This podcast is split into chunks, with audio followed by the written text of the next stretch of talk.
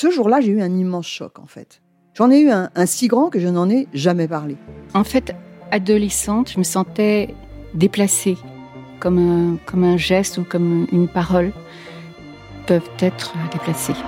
En famille, en amour, au travail, en société, trouve-t-on jamais tout à fait sa place? Ce sentiment d'être en adéquation avec soi-même, de se rapprocher de la personne que l'on a l'ambition d'être. Une carrière pertinente qui nous rend heureux, un entourage qui nous aime pour ce que nous sommes, une vie qui nous ressemble ou tout du moins nous trahisse le moins possible. Parfois, ce sentiment de cohérence arrive vite, parfois plus tard, quelquefois jamais. Le plus souvent, il se déplace par vagues. Je suis Marion Ruggieri et dans le podcast Les Vagues, un tout nouveau podcast de Elle, j'interrogerai des personnalités sur le moment où elles se sont senties à leur place pour la première fois, mais aussi le moment où elles se sont senties déplacées. Je me rendrai chez elles ou dans un lieu cher à leurs yeux pour qu'elles me racontent ce jour fondateur où elles se sont dit ⁇ Là, je suis bien, je suis là où j'ai toujours voulu être, et c'est moi. Découvrez et écoutez les vagues à partir du 24 octobre sur toutes les plateformes de podcast. Bonne écoute. Hey, I'm Ryan Reynolds. Recently, I asked Mint Mobile's legal team if big wireless companies are allowed to raise prices due to inflation. They said yes. And then when I asked if raising prices technically violates those onerous two-year contracts, they said, "What the f*** are you talking about? You insane Hollywood ass." So to recap, we're cutting the price of Mint Unlimited from $30 a month to just $15 a month. Give it a try at mintmobile.com slash switch. $45 upfront for three months plus taxes and fees. Promo rate for new customers for limited time. Unlimited more than 40 gigabytes per month. Slows. Full terms at mintmobile.com. Elle débrief. Elle débrief. Elodie Petit Et Elisa Casson de Elle, décrypte l'actualité la plus futile avec tout le sérieux qu'elle mérite. Bonjour à tous et bienvenue dans Elle débrief, le podcast qui, même quand il aborde des sujets nuls qui n'intéressent personne, c'est intéressant. C'est pas moi qui le dis, c'est ce que j'ai vu dans un live sur Instagram hier et ça m'a fait beaucoup rire.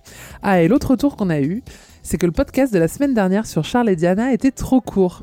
Chers auditeurs, vous avez été entendus. Le sujet du jour va nous tenir des heures, vous l'aurez voulu. Je suis Elodie Petit, rédactrice en chef adjointe de L.fr et je suis très triste de vous annoncer qu'Elisa Casson n'est pas là aujourd'hui. Alors non, elle n'a pas son Covid trimestriel, on avait juste un conflit d'emploi du temps. Mais rassurez-vous, je ne suis pas seule, j'ai deux invités de choix à mes côtés. Le premier, vous l'entendez très régulièrement au micro de Elle débrief et le sujet du jour, il me le réclame depuis des mois.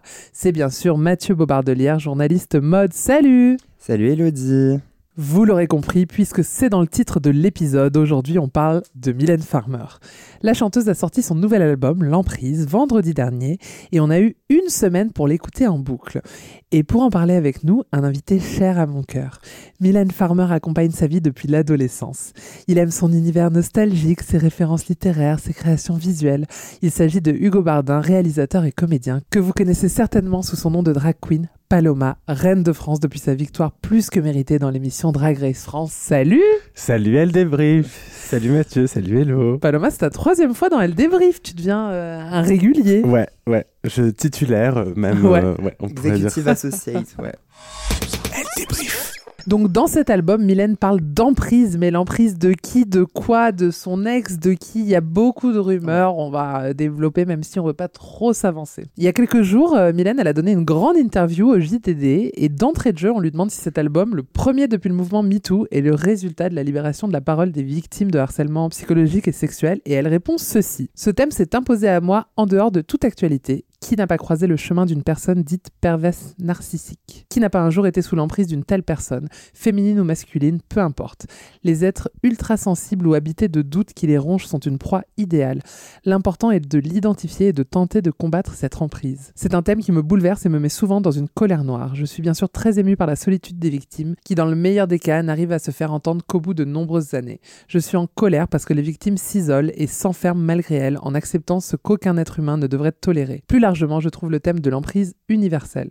Il y a une forme d'emprise dans tous les domaines où le libre arbitre, la libre pensée sont mis à mal. C'est rare de l'avoir euh, Ça se moi, ça m'a fait ça. très plaisir de l'entendre. Alors oui, parce que elle ne vraiment, elle ne se mouille entre guillemets jamais sur des sujets comme ça. Et moi, ça m'a fait vraiment plaisir de la voir, enfin de lire ces mots euh, euh, venant de sa bouche. Et euh, voilà, même si elle, elle laisse toujours planer un espèce de doute, un espèce de, de, de, de- mystère autour de ses opinions, euh, que ce soit politiques ou, ou sociétales. Mais j'étais content. Voilà, elle nous a pas fait une Fanny Ardant, comme euh, on pourrait croire. Paloma, je crois que c'est une référence qui te parle. Oui. Mais euh, c'est surtout qu'elle fait jamais de- d'explication de, texte, Mylène Farmer. Oui. Dans- pour aucun album, elle, elle ne dévoile le, le sujet euh, de ses textes. Et j'étais hyper surpris que elle balance comme ça le. Alors pour info, euh, c'est Jérôme Begley qui a fait l'interview, c'est le directeur de la rédaction du JDD et c'est un proche de Mylène, donc c'est sûr que ça a été Ah. plus simple de la l'interview faire est- euh, parler. L'interview est hyper intime. Il y a plein d'endroits Et- où elle est. Et- Ouais, quand elle parle de la fin de vie, où elle dit qu'elle aimerait être accompagnée. ouais, que ça a euh. été repris partout. Ouais. Et euh, et il y a aussi euh, plusieurs fois où. euh, euh, alors du coup c'est drôle que tu me dises que, que c'est un, un proche parce que des, des fois j'avais l'impression qu'elle était un peu gênée par certaines questions elle disait euh, c'est l'interview de trop etc et j'étais un peu genre en Elle le oh dit là tout le temps, ça.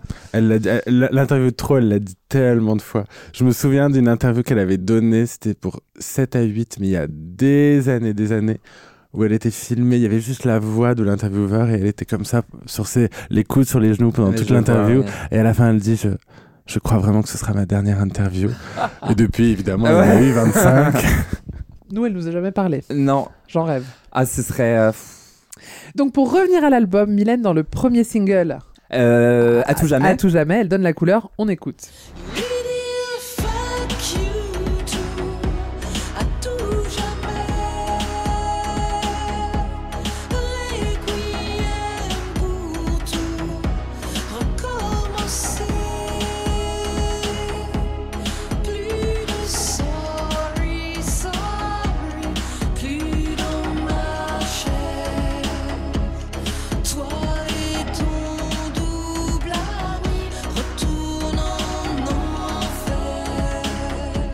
Toi et ton double ami retournent en enfer, voix violente et l'emprise et pas de limite, l'âme sœur dénuée d'un cœur quand tout est mensonge qu'il blesse et me ronge. Là, je doute et je saigne. C'est comme ça sur une grande partie de l'album. C'est le thème donc de l'emprise.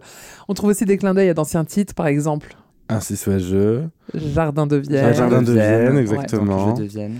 Ouais. Et cet album, contrairement aux, aux deux derniers, il fait plutôt l'unanimité. oui Alors, Mais alors, je- pour rebondir à ce que tu jamais un- dis, pour moi, j'ai une théorie, mais qui est certainement fausse ou qui ne vient que de moi. Mais pour moi, elle reprend dans chaque chanson un autre titre. Et chaque chanson est une référence à un autre, à un autre album. C'est le 12e album, il y en a 11 avant. Et pour moi, chaque chanson de l'al- il y a 12 titres dans la- dans l'album. et chaque chanson euh, fait alors pour référence toi, à... tout jamais, c'est quoi comme chanson? Euh, dans le détail, j'ai pas forcément fait pour chaque, mais euh, j'ai vraiment reconnu des, des, des, références à d'autres chansons, des paroles de chansons qui reviennent dans chaque chanson. Elle fait beaucoup Elle ça, le faisait Mylène. déjà, oui, Elle voilà. le faisait déjà. Mais là, c'est vraiment à d'autres albums précédents. Genre, il y a une ref à l'horloge, euh, il y, a, il y, a, y a plein de, de refs à plein d'autres chansons. Ah si, à tout jamais, c'est l'horloge, justement. Non, c'est dans Rayon Vert qu'il y a une ref à l'horloge. Le duo avec Aaron. Ouais. Ouais. Et pourtant, c'est pas elle qui a écrit les paroles. Non. Cet album, contrairement aux deux derniers, il fait plutôt l'unanimité. Quand on lit la- les critiques de la presse et qu'on regarde ce que disent euh, les fans sur les réseaux sociaux, ce qui revient le plus, je cite, c'est que c'est un album farmerien. Elle revient aux sonorités de ses débuts des années 80-90. C'est réconfortant, ça fonctionne. Revue de presse. Chez West France, il parle, je cite, d'une lumineuse mélancolie qui élève l'âme. Le Parisien d'un album inspiré. Pour Télérama, je cite, la chanteuse redonne de l'ampleur à sa pop entre puissance synthétique et tonalité plus éthérée. Et 20 minutes avance même qu'il s'agit d'un de ses meilleurs albums. Alors, la seule critique que je n'ai pas trouvée, c'est chez Les Inrocks. Un peu déçu, j'aurais voulu savoir euh, ce qu'ils en pensaient. Et ma, ma, ma critique est à apparaître euh, lundi, euh, demain sur le L.fr. Merci, on a hâte de lire Oui. ça. Le seul point négatif qui revient quand même à quelques reprises, c'est le point qu'il résume très bien. Je cite Il manque à l'ensemble un hymne irrésistible. Est-ce que vous êtes d'accord moi, avec je ça? je suis d'accord. Ah. Moi, je- moi, Toi, c'est pour- quoi Pour moi, c'est rallumer les étoiles. Merci C'est ma C'est la préférée pire aussi. chanson Ah là de oui. l'album. Ah, Alors, moi- non, moi, je c'est pas l'adore. la pire. Je l'adore. Bouteille à la mer c'est et la rallumer plus- les étoiles, c'est les deux C'est la pires. plus Les chansons qu'elle a fait avec Moby, c'est l'enfer. Ah, c'est la moi, je plus la trouve très facile, mais c'est celle qui va fonctionner à tous les Je suis coups. d'accord. C'est- C'est c'est Radio FM, tu vois. C'est ra- Je suis pas d'accord. Elles vont disparaître. C'est celle que tu Elles vont jamais tomber dans la postérité. Ok, on en parle dans six mois? Ah ben, je peux te le dire parce que c'est la copie conforme de au moins quatre autres chansons qui ne sont jamais passées à la postérité. Bah, Peut-être que ce sera la bonne. Non, parce que je pense qu'il y a- il y a des albums de Mylène qui n'ont pas besoin de titres et d'ailleurs il y en a plein qui ont fait leur preuve sans avoir de de De de, tubes. de tubes dansants. Il y en a pas dans Inamoramento, il Mm. y en a pas dans Avant que l'ombre, et c'est quand même des albums qui euh, sont passés à la postérité. Il y a pas de, à part Dessine-moi un mouton. C'est c'est pas absolument pas tombé à la postérité. C'est connu des fans, mais en Oh dehors des non, fans, non, non, non, non, non, non, en non. dehors des fans, Est-ce que Ah, peu de gens connaissent le clip, c'était un live, c'est ça? Oui. Oui. Le live Ouais. euh, Mais- Millennium. Mais très peu de gens la connaissent. Vous, vous la connaissez parce que vous êtes fan. Ah non, non, non. mais je vous assure ah, que je c'est une chanson, non. c'est une chanson qui passe jamais en radio. Euh, Oh si. Jamais elle passe en Je radio. pense qu'elle est déjà partie. de Elle l'album, est, elle est hyper de. Pour moi, elle est déjà passée plusieurs fois sur Chéri FM, etc. Genre. euh, ah, Moi, je l'ai jamais c'est un consommateur de Chéri FM. Oui, de, de Inamoramento, il y a que deux ou trois chansons qui sont vraiment connues des gens. C'est l'Amstramgram, oui. Optimistique Moi, Ouais. et peut-être, peut-être, Inamoramento. non, Bah, dessine-moi Ah un bon mouton. non, non, non. Non, non, il y a très peu de chansons de, de cet album qui passent à la radio. C'est un, des- c'est un des moins radiodiffusés. Et dans Avant que l'ombre, le seul tube, euh, les deux seuls tubes qui sont passés à la postérité, c'est Fuck Them All et peut-être toi. Mais Bah, euh, Fuck Them All, pour le coup, c'est vraiment. Fuck Them All, euh, c'est hyper connu. hein. oui, mais c'est les deux seules chansons dans l'album qui Je sont pense que comme peut-être toi, c'est moins que Dessine-moi un mouton. Dessine-moi un mouton, ça, ça, ça Ah. fonctionne. Ah ouais, t'as- ça- Mais moi je l'adore, c'est une de mes chansons Saint-Exupéry, préférées. je pense mais que ça fonctionne. absolument genre pas vraiment connue, ma hein. mère qui est Alors genre là- fan mais sans l'être forcément genre elle connaît Bah, forcément Moi, je la fais dans euh, mon medley euh, de un la mouton, tournée. Elle est dans mon medley. Et à chaque fois, les gens viennent me voir et me disent oh, Celle-là, on la connaissait pas. Eh ben vous nous direz Pardon, euh, je te jure. Est-ce qu'il y a une section commentaires sur ce podcast Hélas, non. Euh, Envoyez-nous un mail pour nous dire si vous connaissez euh, Dessine-moi un mouton. euh. Et donc, Hugo, euh, pour toi, il n'y a pas d'hymne ou il y a un hymne? Pour toi, il y en a pas Euh, bah, s'il doit y en avoir un un peu pop, euh, ouais, s'il doit y avoir un hymne. Mais en fait, pour moi, il n'y a pas de. Les deux chansons pop, elles sont juste là pour parce qu'il en faut, soi-disant. Mais elles sont. ah, elles ont rien à voir avec le reste de l'album. Oui, ça pour je suis Je trouve qu'elles sont, elles font, elles servent à rien dans l'album, elles fonctionnent pas. Euh, je trouve qu'en plus on dirait du vieux Moby. Euh, Rallumer les étoiles, j'ai l'impression d'écouter la, la BO de, la, de la plage. Je suis d'accord mais moi ça Qui me est un super album. Mais moi, oui, ça me oui, fait- mais un moi, bon, ça m'a un fait- super album de 2003. mais ça tu m'a vois. fait plaisir de entendre ces sonorités euh, vintage justement. Cal- donc, Moby, euh, j'a- j'adore Moby, mais je trouve qu'à chaque fois qu'il fait collabs avec Mylène, il refait la même chose. Et cette Rallumer les étoiles, j'ai l'impression d'avoir entendu. J'ai l'impression que c'était une chanson que Mylène avait dans les tiroirs il y a 15 ans et qu'ils ont fait ça ensemble aujourd'hui. Pour moi, les meilleures chansons dans l'album, c'est euh, des ballades, parce que c'est un album de ballades. C'est pas un- comme Avant que l'ombre, qui est un album de ballades. Et je trouve que euh, elles ont et pas leur place dans l'album, et en plus, je trouve qu'elles sont pas bien. Waouh. Waouh, c'est salé. Et Ouais. toi, Mathieu? Euh, moi, je, alors les balades m'ont absolument emporté et que je devienne vraiment, ça me, ça Ouais, m'a- elle est incroyable, Que je devienne. Ça m'a tué. Euh, j'aime, alors vraiment, je trouve que euh, avec l'ensemble, à tout jamais, elle pop out vraiment, genre Oui. vraiment. J'ai été, alors j'ai été convaincu sur le sur le coup. Après, je me suis dit, ah, est-ce que c'est vraiment un lead single fort, etc. Bah, moi, je crois. Et en fait, avec tout le reste, oui, elle est vraiment très très forte et c'est vraiment la patte euh, Woodkid. Moi, je suis de toute façon, je suis un fan de Woodkid, euh, Mm. mais même lui, sa, sa propre carrière, euh, je suis vraiment fan depuis ses débuts. Moi, rallumer les étoiles, elle, fonctionne sur moi, j'avoue. Et euh, ne plus renaître aussi, euh, que j'aime euh, que j'aime beaucoup. Et voilà. Après moi, le Do You Know Who I Am Ouais, mais Ouais, dans tous ces albums, elle a une chanson un peu bizarre, voilà. c'est une espèce de. Bon, moi, je limite, je limite, je suis un peu gêné.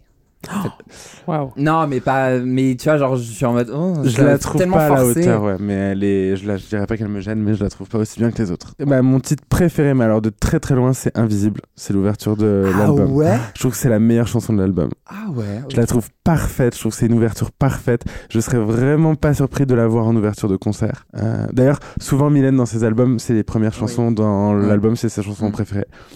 Et je la trouve incroyable. J'avais l'impression de, re- de retrouver euh, la Mylène de Inamoramento. Oui. Bah, il y a pourrait beaucoup, complètement être dans l'album Inamoramento Invisible. beaucoup de chansons, moi, je, de- je trouve, de cet album pourraient être de Inamoramento. Et, je trouve, et justement, du coup, c'est le plus beau compliment qu'on puisse lui faire parce que je Exactement. pense qu'on va en parler euh, dans quelques minutes, mais euh, voilà, c'est un Ça album ressemble exceptionnel. beaucoup à Inamoramento, mais ça ressemble surtout beaucoup à Anamorphosé, je trouve. Il y a plein de. euh, cette période 90-2000, je trouve qu'elle elle, elle revient un peu à ça. Mais parce que mine de rien, euh, la mode dans la musique, alors comme dans la mode vestimentaire et comme dans la mode ça, euh, musicale, Mm. ça revient. Donc forcément, les Mais même sa influences sont là, quoi. Je trouve que sa voix, Ah, peut- les sur les derniers albums, elle nous avait fait des voix de des, des grosses voix graves Ouais, et je trouvais que ça lui allait pas. Et là, elle revient, une- elle a trouvé une espèce de voix pure qui fonctionne bien avec sa voix d'aujourd'hui. Et Et, j'ai j'ai lu- j'ai un tweet qui m'a fait rire qui m'a dit euh, par contre les voix aiguës euh, la Gauthier va falloir assumer euh, à Nevermore et j'étais en mode Ah, C'est pas quand faux. ça se brise. Donc je dirais qu'il y a invisible. Moi, j'aime bien quand elle a la voix grave. Ah, Parce que ça pas me fait penser tout. à ma chanson préférée dont on va parler euh, tout à l'heure. Alors il y a Ah. Invisible, je vais finir. Invisible, vraiment j'adore. J'aime énormément aussi euh, À tout jamais, Que je devienne et pff, folle. moi je pense que ce sera le alors soit l'ouverture soit le- la clôture. Ouais, ouais, ouais. Voilà, c'est mes trois préférés. Rallumer les étoiles, pour toi, c'est du mauvais Mylène ou c'est du mauvais tout court? C'est du mauvais Mylène. Ok, donc ça reste bien. Pour moi, c'est euh, c'est- c'est pas aussi pire euh, que. Que euh, j'appelle appelle mon numéro? Non, non, non, Ah. ça va. Que Oui mais non, Lonely Lisa ou Monkini, par exemple, qui sont vraiment des mauvaises chansons. Euh, Et encore, il y en a que j'ai Volontairement oublié. Volontairement oublié. Euh, mais euh, genre Get Up Girl, voilà cette chanson, pas possible. Mais euh, non, je trouve que c'est juste pas à la hauteur du reste de l'album où je trouve qu'il y a une vraie exigence musicale et dans l'écriture. Et là, j'ai l'impression que c'est le texte est très premier degré. C'est vraiment du Mylène hyper euh, littéral, alors qu'elle est capable de faire tellement plus de subtilité quand elle écrit, que les paroles deviennent de la musique tellement elle, euh, elle triture les mots. Là, c'est vraiment euh, très littéral et je trouve que la musique est pas très intéressante. Je, suis assez d'accord, je la trouve facile, mais je la trouve rassurante dans le sens où je me dis ça va attirer du monde. Et ça, euh, Oui, c'est de l'ordre de réveiller le monde euh, dans, sur Point de Futur ou de L'amour n'est rien dans oui, Avant voilà. Colombe. Donc je me dis, je me dis ça peut fédérer en concert, euh, rallumer les étoiles, genre ça va, Oui. être, ça va être joli. Non mais Voilà, dans l'ensemble, cool. on est d'accord pour Ça dire que cet moment. album c'est une bonne surprise, Ah, que ça fonctionne, que c'est très bien depuis depuis 15 ans. C'est son meilleur album depuis Avant Colombe. Je suis d'accord. 2008 Je suis C'est d'accord. quelle année là, mon Euh, 2005. 2005. Ah ouais. Ah non, Donc concert 2005, et l'album, oui, concert 2006, album 2005. Elle débrief. Paloma, comment t'as rencontré Mylène? Je ne me souviens pas.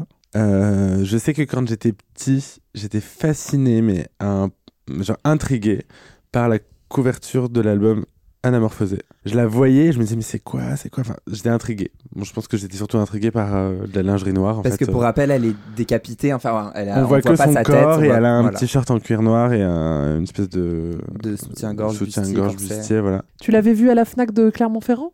Tout à fait. Euh, à la non, à la Fnac de à la Fnac de Rion même. Non, c'est même pas la Fnac, ça devait être un un pop-up euh, d'un Un espace culturel, un ouais. espace culturel dans un centre commercial et à chaque fois que je le voyais, je me disais mais c'est quoi, c'est quoi?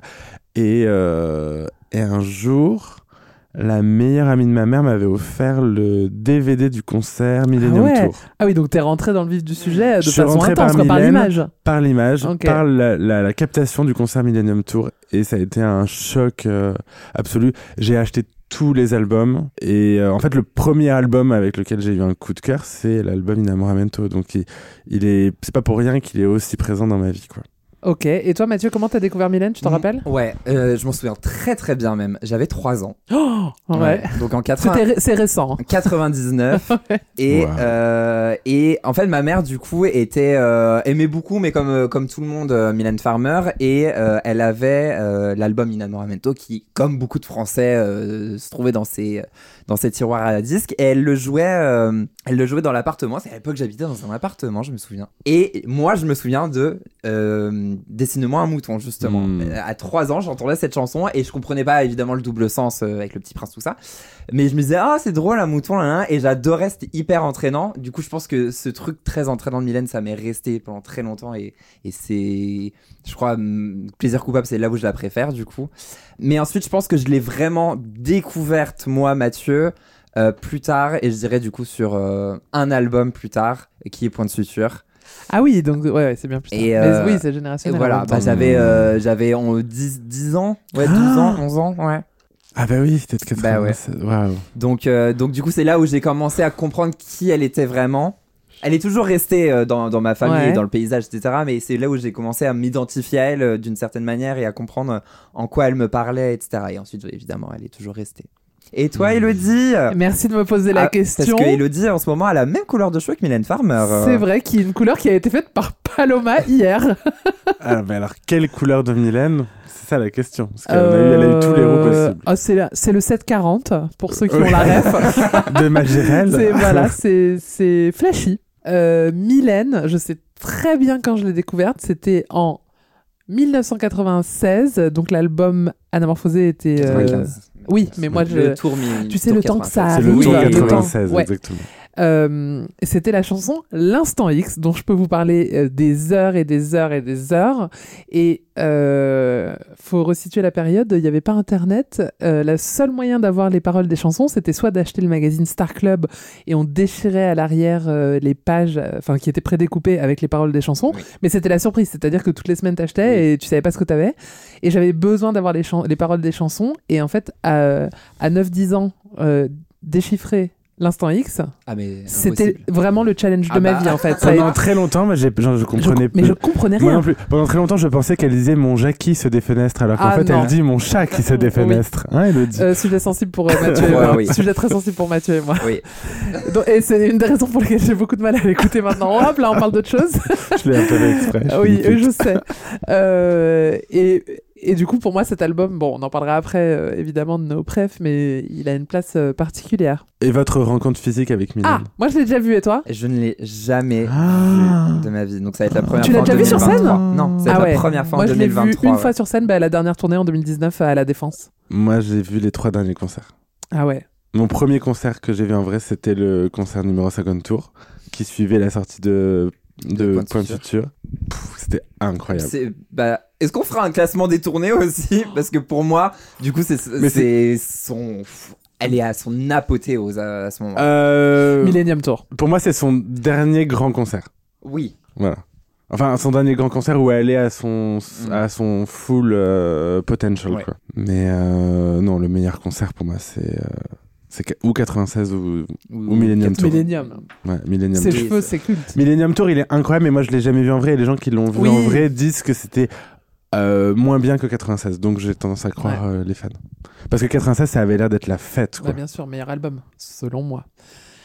Et c'est la toute première fois qu'elle a fait Désenchanté et qu'elle s'est pris la claque Ah de la réaction du public. Et c'était la fermeture d'ailleurs du, du concert. Ça devait être quelque chose. Oh là là. Mathieu, comme à chaque fois que tu interviens dans le podcast, on te demande de parler euh, du rapport à la mode de, la star du jour. Je pense qu'il y a beaucoup à dire en l'occurrence sur Mylène Farmer. Ah bah c'est un sujet tellement vaste et tellement riche, euh, puisque Mylène Farmer, elle s'est toujours intéressée à la mode, et au-delà de cette simple attirance pour la couture, elle s'est emparée de cet art pour incarner sa musique en fait. On va donc retracer les différentes éras euh, mode de cette reine de la musique.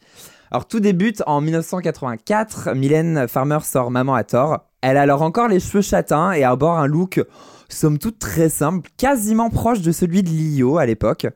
Euh, et c'est en 1986, avec la sortie de son album Cendre de Lune, qu'elle va commencer à se métamorphoser en vraie créature mode. Euh, pour ce premier opus, elle s'habille de noir, avec des épaulettes, des grosses boucles d'oreilles en cristal. Euh, et on aperçoit aussi les prémices euh, de son album Ainsi soit-je grâce au clip de Libertine, où elle s'habille en soldat du 18e siècle. Et elle reprendra d'ailleurs cette esthétique pour le clip de Pourvu qu'elle soit douce, qui en est la suite d'ailleurs, avec cravache, euh, chemise à jabot, bottes en cuir, etc. Je voulais faire une aparté. Je sais pas si t'as remarqué, mais c'est une des, un- une des rares périodes où on voit Mylène Farmer avec des boucles d'oreilles. Elle a arrêté de mettre des boucles d'oreilles après les années 80.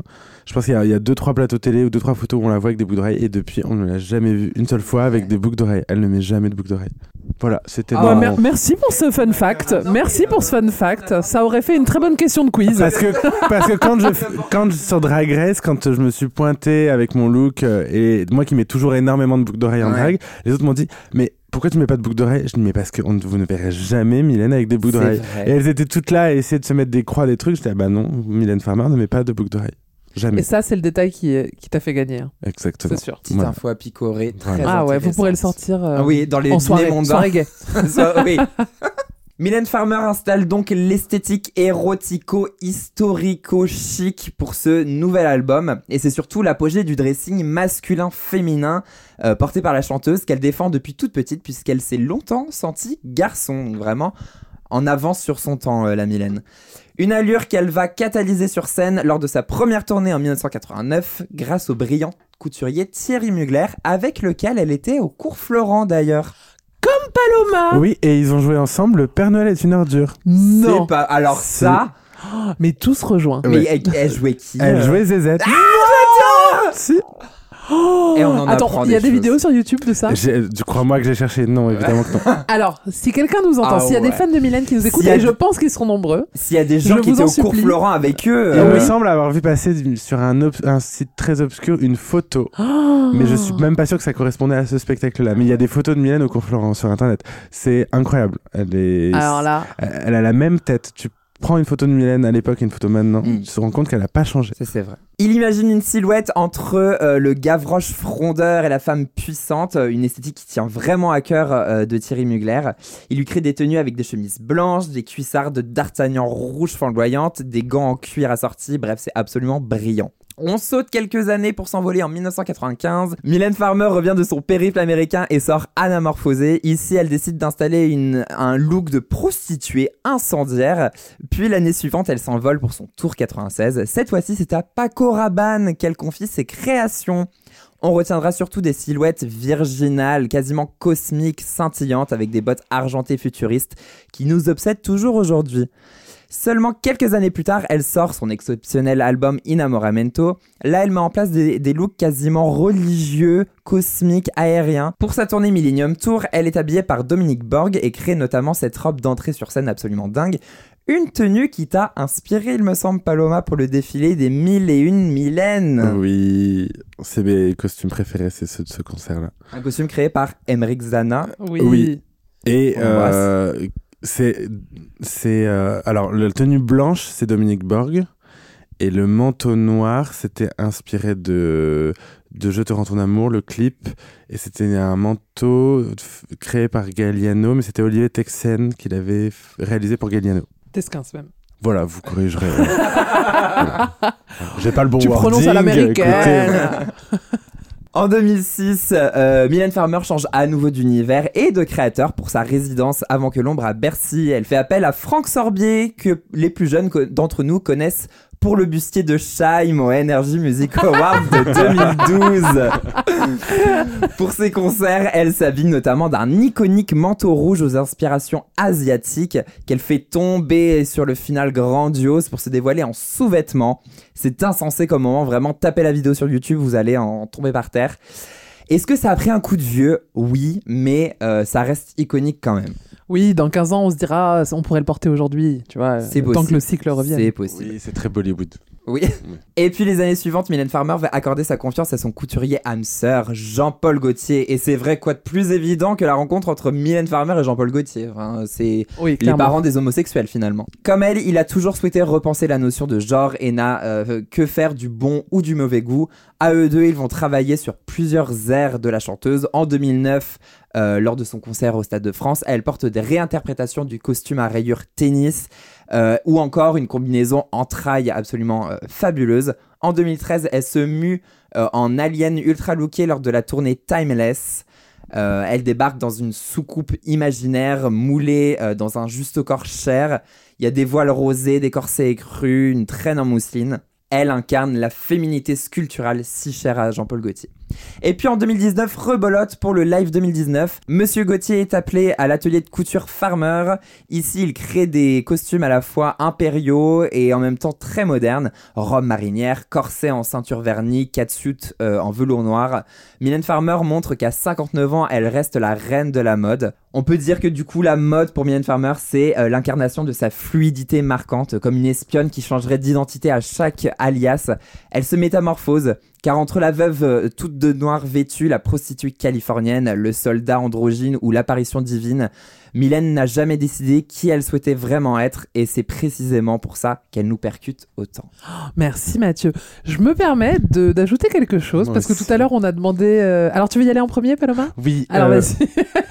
Je vais, je vais faire ça tout le temps, ça va être insupportable. Euh, ils avaient déjà travaillé ensemble, Gauthier et elle, sur le clip de Je t'aime mélancolie. C'est lui qui avait fait le costume dans le clip. Ah L'encyclopédie. L'encyclopédie, c'est moi.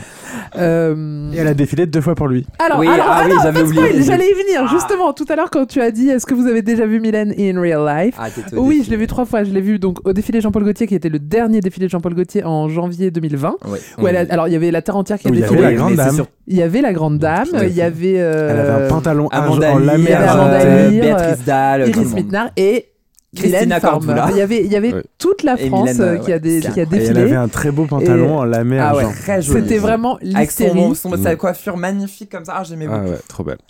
Et, Et- ils se sont mariés euh, en 2011 sur le défilé euh, haute couture Jean-Paul mariée Gaultier. noire. euh, Exactement. Mais J'y étais pas. Et ils se sont retrouvés au Energy Music Awards encore, puisque c'est lui qui lui a euh, décerné son award de diamant, Exactement. toujours plus. Ouais. Euh, et euh, et ça, nous par- ça, ça me paraît dingue de l'avoir au Energy Music Awards, euh, Mylène Farmer aujourd'hui. mais Non, non, non, elle, elle y a été elle plusieurs été années. Très souvent, ouais, très très ouais. très Ouais, ouais, souvent. Mais c'est après, c'était il y a Mais 20 ans. Oui. Il y a Voilà. que les victoires de la musique où elle est allée qu'une seule fois et elle veut Ouais. plus Elle a jamais remporté, y non aller. Oui, elle a remporté, Ouais. mais elle a dit qu'il y avait une telle mauvaise ambiance et tellement Ouais. d'hypocrisie qu'elle veut plus y retourner. Je pense qu'effectivement, Energy Music Award, c'est un peu plus à la cool. Mais bon. Ouais, ça fait un petit moment qu'on l'a pas vu Oui, ça fait mais, longtemps. C'était quoi ta troisième rencontre du coup? Donc, je l'ai vu sur scène, je l'ai vu euh, euh, Chez Jean-Paul Gaultier. Et la troisième, Mathieu, tu le sais, car je t'ai envoyé un message en temps réel. C'était l'année dernière Cannes. au Festival Ah de Cannes. chômer. Ah, Euh, non, c'était au Festival de Cannes. Elle donc, était elle était jury. jurée du, du jury de Spike Lee, qui est mon idole. Donc, autant vous dire que là. Ah oui, il y a euh, une photo de toi de dos avec Mylène. T'as même pas pensé à te retourner sur la photo. Il y a une vidéo Non, où elle- il y a une- l'a- je lui- ça a été vraiment je lui ai je lui ai imposé quand elle m'a dit euh, je lui ai dit oh là là bah peut-être ce soir tu vas voir Mylène Farmer. Et elle me répond euh, de suite bah figure-toi que oui euh, j'ai prévu de la voir normalement etc donc évidemment je lui ai je l'ai forcé à m'envoyer un petit bonjour de Mylène Voilà, Bon. sauf que j'étais toute seule, je devais faire, je devais filmer. Enfin bon, j'avais une charge mentale et euh, j'étais avec des journalistes que je connaissais pas et je leur ai dit s'il vous plaît, euh, s'il y a Mylène euh, et s'il y a Spike Lee, vous me prenez en photo avec. Et donc il y a une très belle photo de moi dans une robe jaune, avec, j'avais les cheveux propres, je suis de dos et il y a Mylène et je me rappelle tu as reposté la photo Ouais. en story et tu as mis et pendant ce temps-là à Cannes, Elodie euh, vit mon rêve, C'est un vrai, truc comme ça. c'est vrai. et il y a une vidéo de toi qui fait Mylène Mylène s'il vous plaît Ah s'il oui, vous ah, moi plaît. je l'attends, écoute, hein, Ah on bah, est bien journaliste sûr. donc on y va. ah non mais on va Et c'était le, ouais, c'était le photocall d'une soirée euh, avec euh, tous les euh, Chopard. C'était les trophées Chopard avec tout, tout le jury du festival de Cannes. Et évidemment, donc on a attendu de longues minutes avant que les invités arrivent. Et avec les journalistes, on spéculait qui vient, qui vient pas. Et en fait, le jury du festival de Cannes n'a pas le droit de répondre à la presse pendant le festival parce qu'on n'a pas, on, on- ils sont pas censés dire leur coup de cœur, tout ça. S'ils veulent, ils peuvent répondre à des questions, mais en général, on leur dit ne le faites pas. Et euh, j'avoue que mon goal, c'était d'avoir Spike Lee, parce que je m'étais dit, quitte à en avoir, enfin, quitte à ce que ce soit impossible, autant avoir Spike Lee qui parle plus facilement que Mylène qui est euh, muette. Mais j'ai quand même essayé. Je l'ai vu passer, je l'ai appelé, j'ai crié me- son nom. et ça me fait très ça- plaisir Ah bah, c'était la moindre des choses. Ah bah. Et elle a juste pris la, la pause au photocall pendant deux secondes et demie, et ensuite elle est partie. Mais ça m'a rendu très heureuse de la voir de mes propres yeux à hein. deux mètres de moi. Vraiment, Ouais. elle est toute proche. hein. Et c'est quand même très dommage parce que euh, le festival de Cannes, c'est vraiment un truc où pendant 10 jours, t'as euh, des photographes, t'as toute la presse, t'as toutes les caméras du monde entier. Et on s'était dit, on va la voir à fond. Et en fait, elle a fait euh, l'ouverture, euh, la fermeture cette soirée et on l'a plus jamais revue, quoi. Elle a fait vraiment. c'est Mais après, bon, c'est déjà énorme signature, pour hein. elle, hein. Oui, exactement. Elle s'est montée énorme. trois fois conférence en une de semaine. presse, je me Ouais. suis dit, mais elle va vraiment se plier à Ouais, l'exercice. ouais, Elle c'est l'a fou, fait. hein. Ouais, ouais. Et puis elle a fait une pirouette, elle a parlé de Jane Campion et elle a disparu dans un nuage de fumée. Est-ce que vous avez lu Le Parisien de samedi? Je sais que non, puisque je vous en ai parlé à l'un comme à l'autre, et vous m'avez tous les deux demandé est-ce que tu peux m'envoyer l'article? Ah, c'est l'interview de Laurent. C'est l'interview de Ouais, Lolo. ce que je n'ai pas fait. Toute la journée, que- je l'ai tanné pour qu'elle. Moi aussi. Je voulais qu'on découvre cette interview en direct. Alors, Le Parisien, rassurez-vous, je vais pas vous dépouiller de votre contenu, je vais lire deux, trois passages. C'est une interview donc de Laurent Boutonnat, on en parlait Bah euh, oui, Lolo, au début euh, du podcast, et il parle de son rapport à Mylène. Alors, c'est la première fois qu'il parle d'elle depuis, 2013, c'est ça? Euh, la conf... Ah ouais ouais. depuis 1994. Oui. Moi j'aurais dit pour Giorgino pour les, la Exactement, promo pour de Giorgino. Giorgino. Exactement, Oh, le film, on en parlera après. Ah oui, Euh, donc c'était vraiment film. un événement d'avoir euh, cette interview. Il est comme elle, il est assez secret. Du coup, il en dévoile pas trop. J'avoue que j'étais un chouïa déçu, mais ça m'a fait plaisir quand même. Euh, il parle de la première rencontre euh, avec Mylène, euh, une rencontre née de C'est un Jérôme casting. Dahan, voilà, exactement. Euh, de cette première euh, rencontre est née la chanson Maman à tort. Maman tort. Et On est tous des imbéciles, la phase B. Maman à tort, on écoute.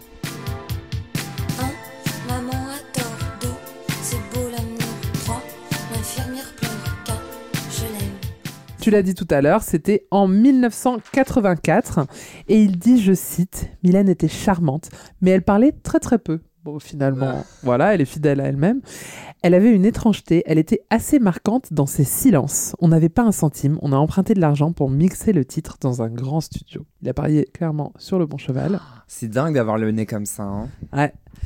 Il Bon, parle. elle a fait le euh, reste, hein, mais. euh, Pour moi, c'est une création à deux. Hein, Oui, oui. Mylène Farmer, ils l'ont créé ensemble. hein. Il parle aussi euh, de la façon euh, de travailler avec Mylène euh, de- du jour où elle s'est mise à écrire. Il dit euh, Elle n'a plus jamais arrêté, elle a un vrai sens des mots, elle est douée pour cela, c'est difficile d'écrire une chanson. En général, je composais la musique, je la lui jouais ou lui envoyais et elle travaillait sur le texte. Après, on peaufinait ensemble et on filait en studio, c'était toujours très fluide. Ça a l'air d'une simplicité Ouais. parce que Mathieu et moi, on a composé une chanson euh, ce week-end, c'était pas aussi fluide. C'est pas aussi. J'adore ça. regarder les making-of parce qu'il y a- y, a des quelques images d'eux Ouais. en train de travailler en studio, notamment sur l'album Anamorphosé où ils sont à Los Angeles. Bon, c'est pas euh, des images d'archives comme euh, de Goldman et Céline Dion qui travaillent où on a Ah, on droit les a au vus son 200 et fois. à- Ouais, voilà. ouais, ouais. Là, c'est des bribes d'images, mais ça a l'air d'être tellement euh, joyeux leur, leur Ouais. duo.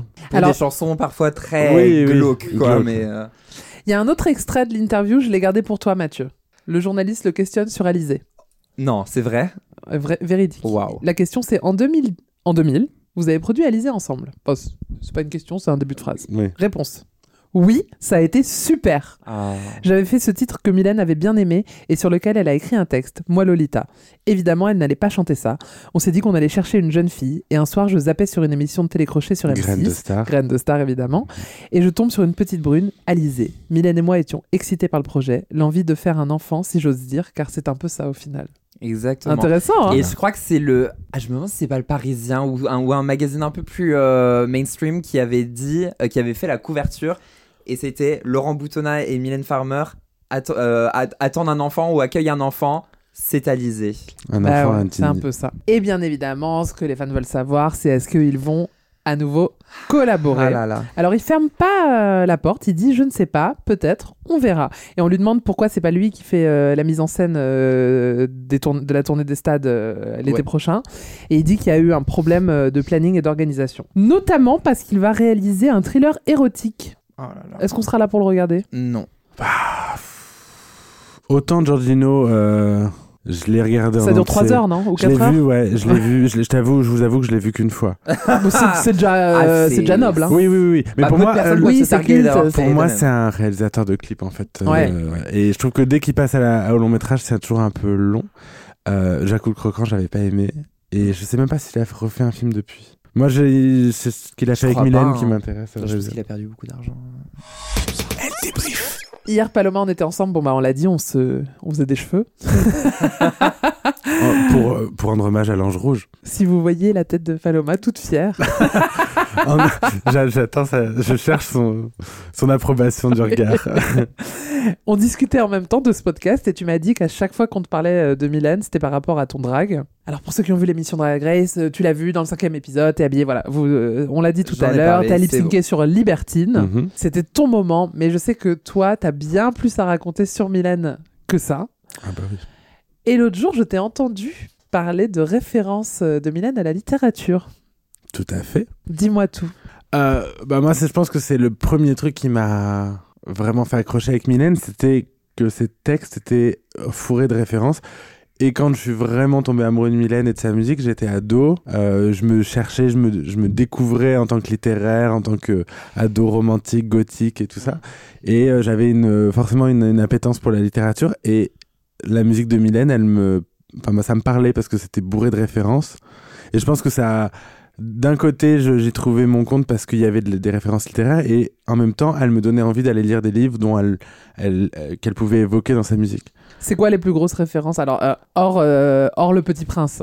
Ah Bah euh, non, mais le Petit Prince, elle fait qu'une rêve dans le Petit Prince. oui, dans mais je pense que c'est celle qui est la plus connue, euh, tu vois, parce que c'est très. Mais non, abordable. mais arrêtez de dire ça. Dessine-moi un mouton, les gens ne connaissent pas cette chanson. Alors vas-y, dis-nous. Je vous le garantis. Euh, je pense que l'influence la plus connue, c'est Baudelaire avec l'horloge. Et Baudelaire a plein d'autres endroits, paradis animé, enfin c'est une ref à paradis artificiel. Il y a des tonnes de refs à Baudelaire dans son œuvre. Emily Dickinson, euh, Suran, Désenchanté c'est une ref à Suran. Primo Levi. Ah ouais?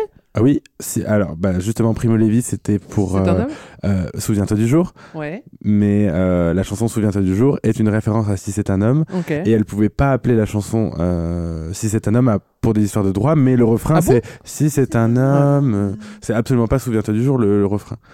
Il y a ça, Virginia Woolf, elle fait plein de refs à. Virginia Woolf, à, à Edgar Allan Poe évidemment. Elle a même fait une chanson pour lui qui s'appelle Alan. La tournée 2023 s'appelle euh, en référence à Edgar Allan Poe. Oui, et euh, mais tous ses premiers albums sont des refs à, à Edgar Allan Poe, notamment. euh, J'ai un doute. Est-ce que Alan c'est dans Cendre de lune ou est-ce que c'est dans Euh, Ainsi soit Ainsi je soit je. Ouais, c'est dans Ainsi soit je. Euh, beaucoup de refs à- au, au livre du tibétain de la vie et de la mort. Euh, tout l'album euh, Anamorphosé. Non, je ne cache pas que je n'ai pas lu. Non, mais parce que t'as lu beaucoup, beaucoup de livres. Je n'ai pas lu le livre tibétain de la vie et de la mort, mais je sais qu'il a énormément compté dans la carrière de Mylène, notamment à l'écriture de et de Anamorphosé et surtout de oui Anamorphosé la chanson Vertige est complètement une ref à ce bouquin et ça l'a beaucoup aidé aussi pour Inamoramento Inamoramento c'est euh, tout l'album euh, Inamoramento ça vient du choc amoureux de Alberoni et euh, bah, d'ailleurs Inamoramento ça veut dire tom- plus ou moins tomber en amour et euh, voilà, qu'est-ce qu'elle a d'autre comme ref littéraire? Verlaine, euh, tous les auteurs du 19e Oui. siècle, hein, euh, que ce soit Flaubert avec Madame Bovary, Oui, Madame Bovary. qu'elle cite Dans- Elle la cite dans. J'attends. Je m'ennuie. Je m'ennuie, je m'ennuie. L'autre jour, t'as dit un truc, tu m'as dit euh, euh, les gens pensent que c'est pointu, que c'est inabordable et pas du tout.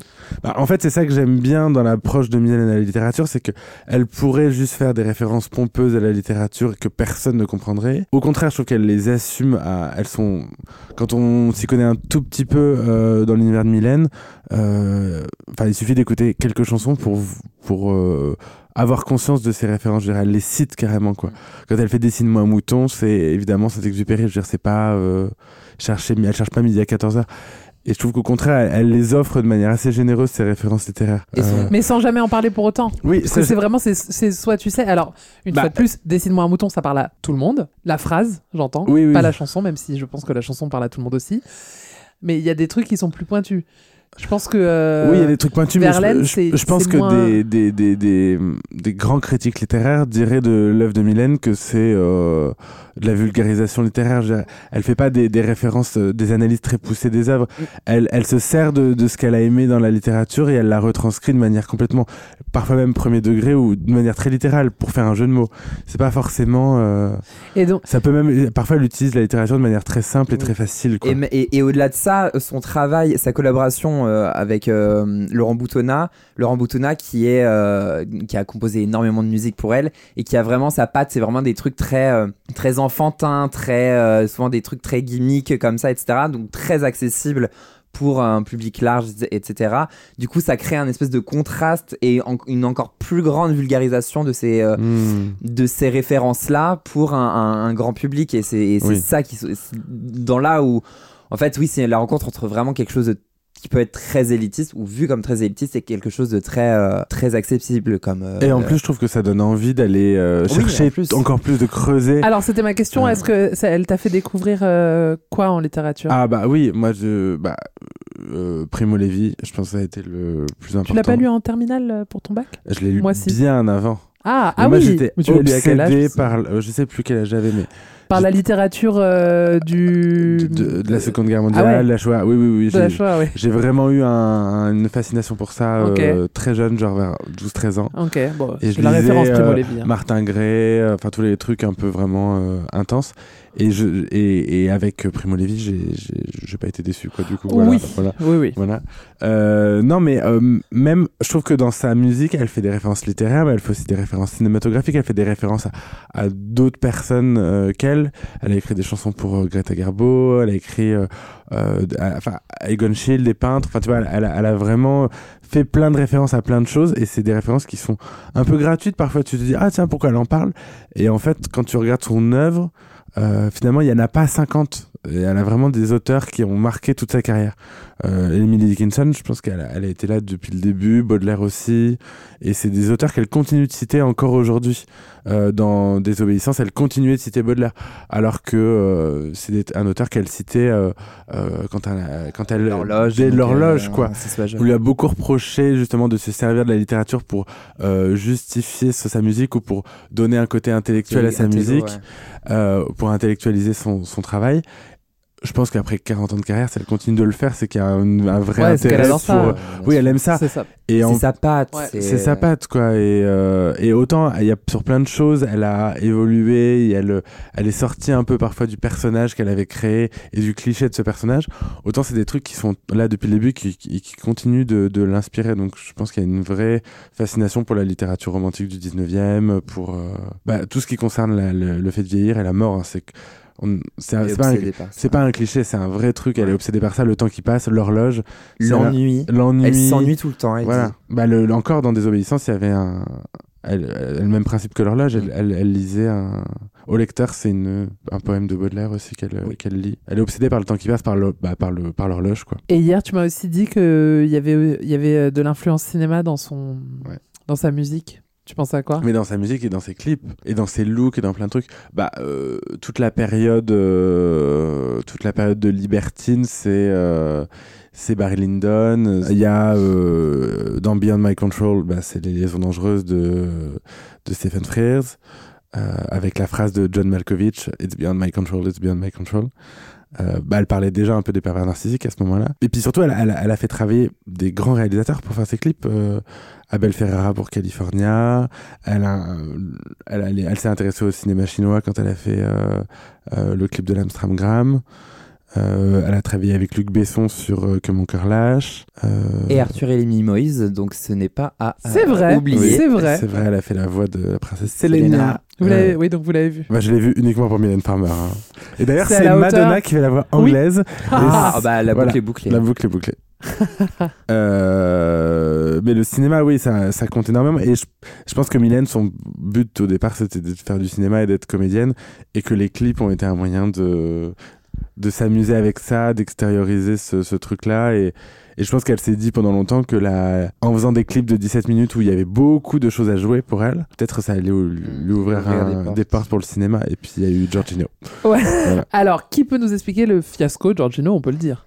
Bah, Giorgino, euh, je pense que le fiasco, il tient pas que euh, à Laurent Boutonnat ou à Mylène Farmer. Je pense qu'il tient à l'époque aussi. Le film, il est sorti à un moment où je pense que les gens avaient pas envie de voir un film en costume de 3 heures euh, sur, euh, euh, sur des enlèvements de- d'enfants. enfin, c'était un petit peu... euh, On est en 1994. là. Ouais, on est en 94 et euh, il me semble que le film est sorti en hiver en plus. Enfin, vraiment.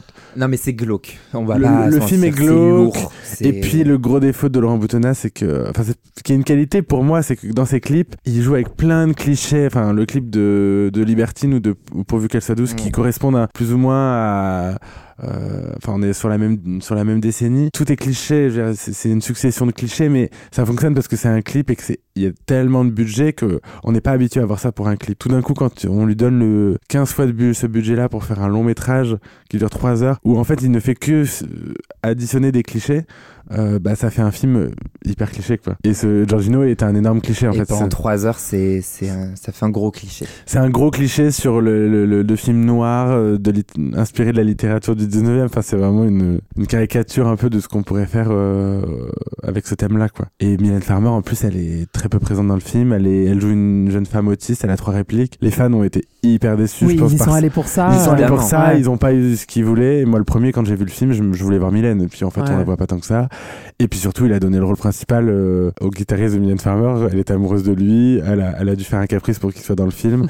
et euh, il a pas les épaules pour tenir un film. Enfin, c'est une espèce de mauvais Johnny Depp dans un Tim Burton, quoi. Après, elle a fait Ghostland, euh, qui est. euh, bon, on la voit pas énormément non plus. Hein. Elle, euh, bon, spoiler, elle meurt, Elle meurt très au vite. début. Mais. mais J'adore quand elle a des pulls comme ça. Oui.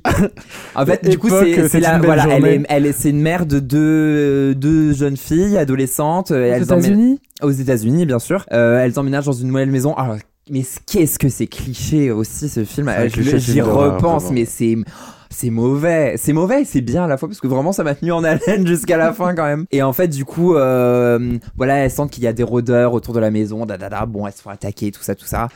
On se demande si c'est une vraie réalité ou une fausse réalité, c'est assez, assez étrange. Mais c'est l'occasion surtout de voir Mylène Farmer parler anglais dans le film avec son petit accent et sa petite voix douce comme ça. Bon, ça, ça a plein de charme vraiment. euh, voilà. Alors, question est-ce que pour vous, Mais on- Mylène Farmer est une bonne actrice Mais on peut pas, voilà. Moi, je pouvais pas m'empêcher de voir Mylène Farmer. Ouais. Et, et voilà. je- T'arrivais pas à détacher la Non, chanteuse de l'actrice Mais hein en fait, c'est exactement ça le problème, c'est-à-dire que euh, elle, a- elle est tellement passée euh, de l'autre côté, euh, c'est tellement devenu une icône et une, euh, une star absolue de la chanson que c'est comme si demain Céline Dion faisait un film, on n'arriverait pas à voir Ah autre bah, chose que Céline c'est Dion. le cas puisque ça va arriver. Elle Oui, tourne dans... avec Priyanka Chopra. Tout à fait. Eh ben, écoutez, on verra, c'est mais très surprenant il y a très peu d'actrices, je trouve, qui ont qui, qui arrivent à faire oublier qui elles sont quand elles. euh, Non, c'est- il y a Bah, très il y a, peu il y de a que grandes Vanessa Paradis qui a réussi. Ouais, Il y a très Vraiment, peu en de chanteuses. c'est la seule. hein. Non, Maria Carey, elle a réussi, je trouve.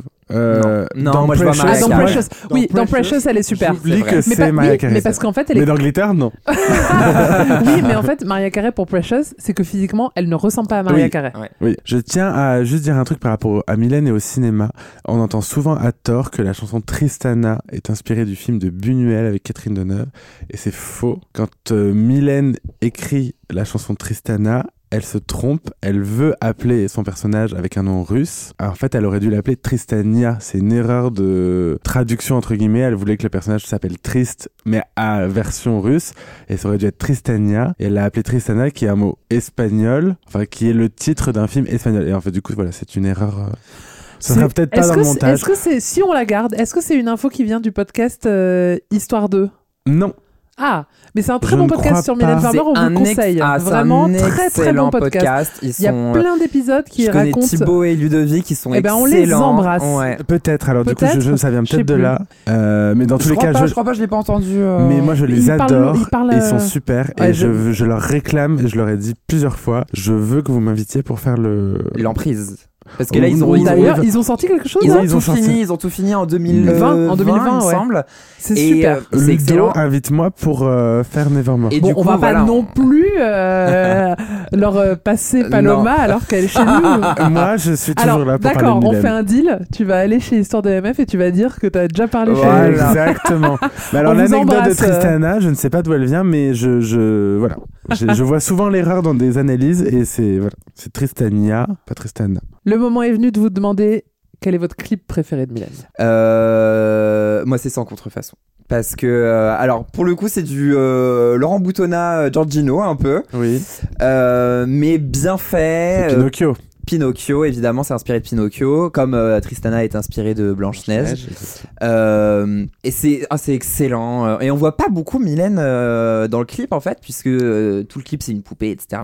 Et on la voit que, genre, peut-être... euh, Bah, après que la Zouk, qui Ouais, joue la bonne ouais, fée, ouais. la transforme en petit Donc garçon. euh, peut-être quelques secondes, une minute et encore. Et euh, c'est voilà, c'est c'est c'est excellent, c'est triste, c'est oh moi j'adore, j'adore ce clip. Sais-tu d'ailleurs que la marionnette, euh, parce que la marionnette c'est la même que pour la couverture Oui. de l'album Un Aussi sujet.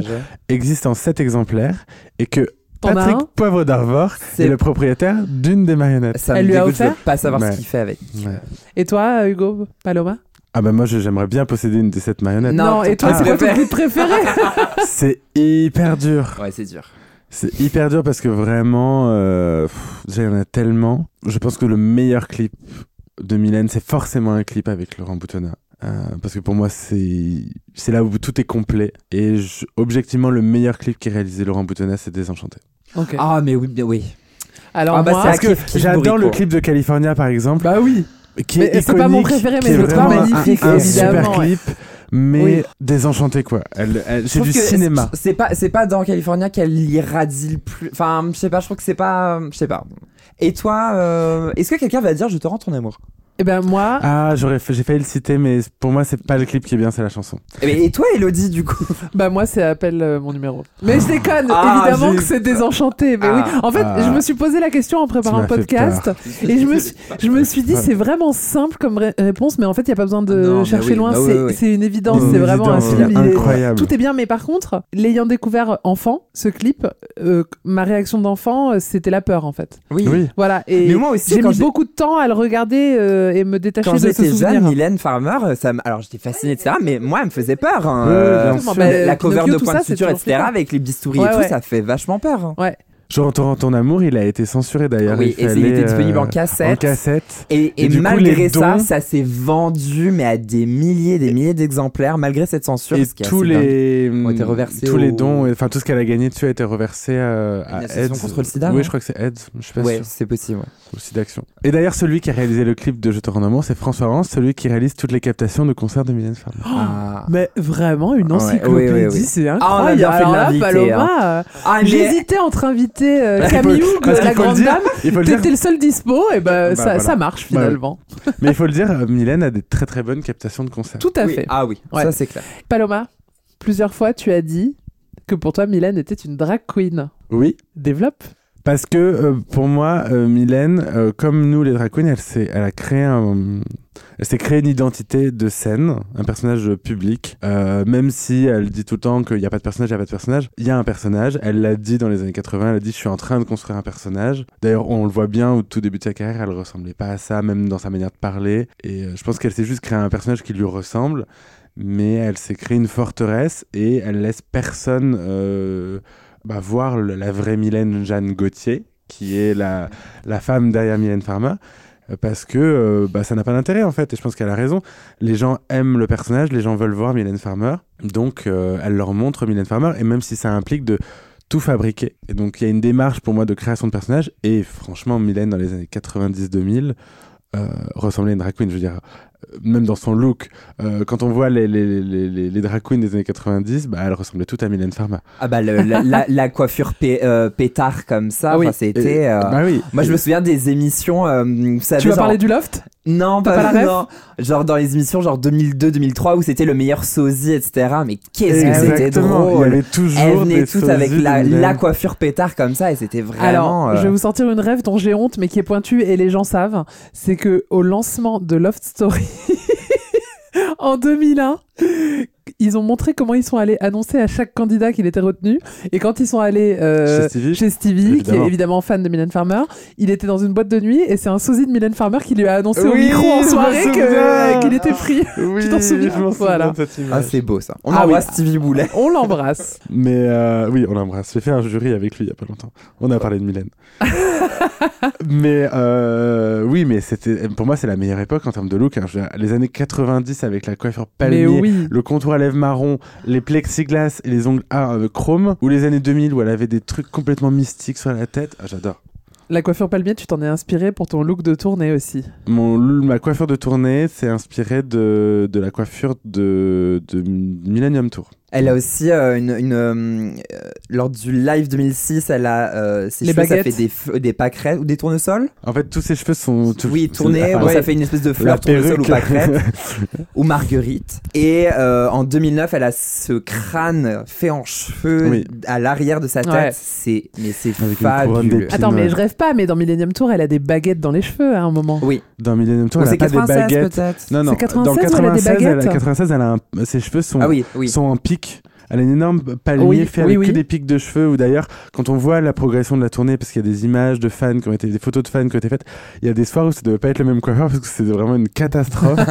où elle se retrouve vraiment en mode Anne Romanoff. Et, euh, mais sinon, c'était une espèce de palmier avec des pics. Et en 2001, moi, c'est ma passion, les cheveux de Mylène et ses Ouais, coiffures. J'imagine. En fait, c'est euh, des, les cheveux- c'est des espèces de couettes entourées de, de, de, de fils d'aluminium argenté. Enfin, je sais pas trop ce que c'est. Et ça forme une espèce de, de Ah gros oui, palmiers comme oui, ça qui retombent oui. sur les côtés. Mais c'est que des, des extensions et de la perruque. hein. On dévoile les Ah, secrets de fabrication, là. hein. Et on embrasse évidemment John Nollet, le coiffeur emblématique de Mylène Farmer. Exactement. Mais qui ne la coiffe pas en tournée. en tournée, c'est souvent Christophe Danchot, qui est aussi danseur et maquilleur de Mylène. Mais pas tout le temps, enfin ça a changé, mais il a, il a fait beaucoup de maquillage et de coiffure pour ses spectacles. Le moment est venu. J'avais demandé un top 3 des chansons de Mylène. Cet après-midi, Mathieu m'a écrit, il m'a dit j'ai fait un top 8, je pouvais pas aller en dessous. Maintenant top Impossible. Oh là là. Je l'ai pas fait moi tellement c'est impossible. Ah mais c'est non mais vraiment c'est horrible parce qu'à chaque fois je pensais à une chanson je dis ah bah oui donc enfin bref là c'est un peu une shortlist que j'ai que j'ai fait de si je- si on me privait de tout le reste de sa discographie bon je serais euh, Sinon on choisit une chanson par album. à- à limite c'était ça tu vois que je pensais faire Mais bon. Oh non. Ouais, c'est Alors vrai. vas-y. Bon, alors, euh, j'ai évidemment Tristana, j'ai Ainsi soit-je, j'ai C'est dans l'air, Ah. Euh, Sans logique, Inamoramento, L'Amstramgram, Dégénération, C'est une belle journée, Redonne-moi, et ma fave des faves, Et si vieillir m'était compté. Tu sais qu'elle est dans mon top 3, hein, si bien m'était compté. Merci. Bah, du coup, je vais pas la mettre. Mais oui, c'est une de ses plus belles Allez. chansons, je suis d'accord. Et je trouve que c'est une de ses plus personnelles. Alors, moi, dans mon top 3, c'est beaucoup de chansons de l'album Inamoramento. Inamoramento, L'amour naissant, Pas le temps de vivre. C'est mes trois préférés sur l'album. Je peux les écouter et je les écoute tous les jours. Vertige, c'est une de mes chansons préférées. C'est hyper dur de faire des choix sans logique. Là, si je te dis tout de suite, tu prends ton iPhone, tu allumes Spotify, tu écoutes, tu mets une chanson de Mylène, tout de suite, c'est quoi? Au lecteur. Là, maintenant, là, en l'état, là, tout de suite. Eh bien, si je dois en choisir une, c'est Pardonne-moi. Ok. Demain soir, tu as une soirée. Tu prends le contrôle des manettes, tu veux mettre une chanson de Mylène, tu mets quoi? Peut-être toi. Ok. Ah, pas sûr. Ça dépend. Alors, ah, peut-être toi, c'est un peu mon joker. euh, quand je suis avec des gens qui pensent que Mylène, c'est que des chansons tristes, je leur mets attendez. Oh, c'est faux. et je mets peut-être toi Quand et les gens dansent. Non, mais parce que quand je veux sortir du cliché de mettre sans contrefaçon, par exemple, que Ah, tout mais le bien monde sûr. connaît. Alors, oui, oui, oui. Ah, je rajoute oui, Sans mais ça contrefaçon fonctionne. parce qu'elle Ça fonctionne. Oh, tu la mets en soirée, mais ça fonctionne. voilà. top. Et d'ailleurs, pour Mais moi, ça, pour moi, c'est une déception que dans. Drag Race, le lip sync ce soit pas sur euh, sans contrefaçon Exactement. ou Désenchanté qui pour moi aurait. vrai, Enfin, après, c'est Non, vrai. sans contrefaçon. Sans contrefaçon, pour ça moi, aurait été c'était la chanson. évident parce que c'est la chanson DPD des lesbiennes. Bah oui. C'est vrai. Peut-être qu'il n'y avait pas les droits. Bah, il n'y avait pas non plus les droits de libertine aux États-Unis parce que en dehors de la France, tout le monde a regardé un vieux Oui, mix années vrai. 80. Ouais. Et toi, Elodie, moi, il me semble savoir ce qui est ta chanson préférée. Oui, je pense que vous pouvez tous les deux la citer. c'est l'instant X. Alors, je pense être la seule personne en France à répondre ça. oui, c'est non, possible. Et moi- j'ai plein de gens qui adorent l'instant X. Alors, ouais, moi, c'est- je la l'aime beaucoup, mais- C'est moi- mais oui, mais mais, pour en moi, elle est pas très Mylène Farmer cette chanson. Mais oui, mais moi c'est comme ça que je l'ai découverte et du coup, elle a, il y a plein de choses dedans que j'aime et notamment les paroles. On écoute.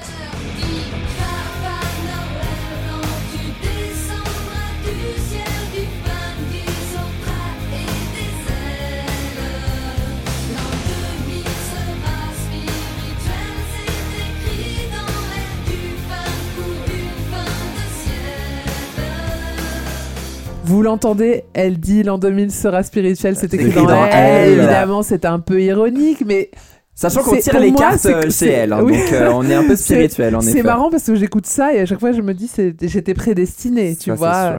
Et euh, bon, il y a l'histoire du chat, on va pas en reparler. Mm. Euh, mais je trouve qu'elle ne ressemble à aucune autre chanson de Mylène. Et comme tu le sais, Mathieu, j'ai la musique C'est très que mon lâche. Je générationnelle. trouve qu'elles Ah sont bon un peu dans le même esprit. Je trouve bon, pas, mais je- d'accord. Ok, ok. Mais euh, moi, j'aime euh, la musique euh, générationnelle, c'est-à-dire que je vais pas m'attacher à des paroles, à tout ça. Je vais m'attacher à, à quel moment de ma vie, voilà. Et évidemment, euh, j'en parle tout le temps. Moi, mon année musicale préférée de l'univers, c'est 96. Et donc, c'est à cette période où vraiment j'ai ma naissance, j'ai donc ça, c'est aussi dingue. où j'ai écouté bah, les Spice, Spice Girls, Girls. évidemment, mais beaucoup cet album. Et donc, mes deux autres, elles sont issues du même album. Mathieu, tu vas hurler, je sais. XXL. C'est XXL. Attends, peux Mathieu, tu sais ce qu'il m'a dit Mathieu un jour?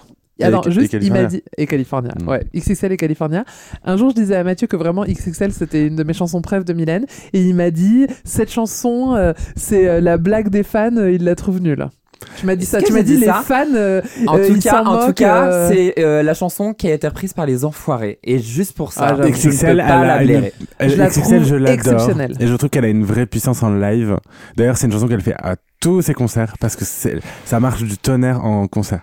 Mais Et que tu fais dans le live. que je fais aussi. Avec l'instant X. Et je avec t'en remercie. l'instant X, ouais. Mais euh, j'avais oublié de la citer, mais je, je suis obligé de la citer, c'est California. Mais évidemment, Mm. California, parce que elle Cal- est sensuelle. mais elle est California, c'est objectivement incroyable. de toute la carrière de Mylène, sa meilleure chanson.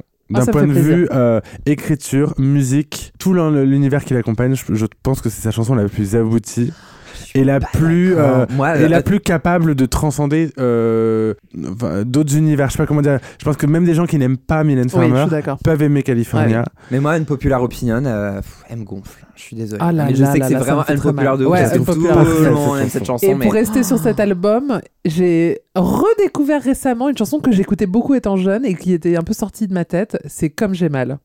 Ah, qui me faisait ouais, qui me faisait un peu peur euh, je, le clip je crois qu'il était un peu flippant je dis peut-être n'importe quoi mais il était un peu dark. Non Oui, euh, c'est mon souvenir d'enfance tu vois. Peut-être que si je le regardais aujourd'hui je me dirais pas du tout la même chose. Ouais. mais je- j'adore cette chanson et j'adore euh, Inamoramento euh, tu vois pour aller un peu plus loin. Alors je sais que tu détestes cette chanson. Euh, appelle mon numéro Oh là là. Mais elle est, et je sais pas, j'ai un truc efficace. entêtant. Ouais, Elle je trouve qu'elle est entêtante, ça fonctionne. En week-end dans à la campagne, cliché, tu en mets ça en musique dans le jardin, ça passe très bien. Ah non, mais, moi comme j'aime j'aime, beaucoup je l'aime beaucoup. Mais je trouve que c'est une, des- une des chansons un peu cliché de Mylène, tu vois, où elle est, euh, Oui. où elle joue de son propre, elle joue son propre rôle, euh, mais de manière un peu grossière, quoi. Ouais. En tout cas, vraiment, l'instant X, je persiste et signe. J'invite tout le monde à l'écouter, à la faire grimper dans les classements des, de stream parce que euh, elle a été trop oubliée et ça a été ma grosse déception euh, Tu l'écoutes de pas la en tournée boucle, euh, cette 2019. chanson. Tu Moi, je l'écoutes l'écoute en boucle. Ouais. Ouais, moi je Mais l'ai- elle mais- De mémoire, elle l'a fait Elle- qu'une fois. euh, Elle l'a fait jamais En Bah, elle a 2009, déjà elle l'a fait. faite, non? Non, elle l'a, f- elle l'a, ju- elle l'a fait en 96. Est-ce qu'elle l'a refait depuis? J'ai un doute hein, là-dessus. Bon, Mathieu, à toi, t'as tenu à nous faire une chronique sur euh, la Mylène mécène. Ah, On va parler d'Alizé, mais pas que. Exactement. Parce que j'aime Mylène, mais j'aime aussi ses, ses filles spirituelles. Oui. Parce qu'il n'y a pas qu'Alizé. Oh là là, on va vraiment passer du temps là-dessus. Bon. Je prends mes notes. C'est la génération d'après. Eh, donc forcément, il est bercé. Et des drôles de creepy. Non. Parce que selon vous, qu'est-ce qu'elle fait Mylène Farmer le soir? Eh bien non, elle ne relit pas euh, du Baudelaire encore et encore, ni ne dépoussière sa collection de crânes, mais elle est assise devant la télévision. En tout cas, c'est ce qu'on aimerait croire. Mylène Farmer serait-elle fan de télécrochet? On replace le contexte, nous sommes en fin d'année 1999. Mylène Farmer et Laurent Boutonnat ont une chanson en stock et que l'icône de la musique ne peut pas euh, interpréter puisque le, le texte est trop juvénile. Elle cherche donc euh, une voix féminine, voire une voix de fillette encore adolescente pour chanter ce qui a tout pour devenir un tube, mais euh, on y reviendra plus tard. Pour le moment, Alizé fait sa première apparition en télé sur l'émission Graines de Star, on l'a dit euh, précédemment, diffusée sur M6 le 25 février 2000. Devant des millions de téléspectateurs, elle interprète brillamment un tube d'une autre star rousse, mais qui? Axel Red Moi qui aurais tant voulu. Exactement. Ma prière, on écoute. Moi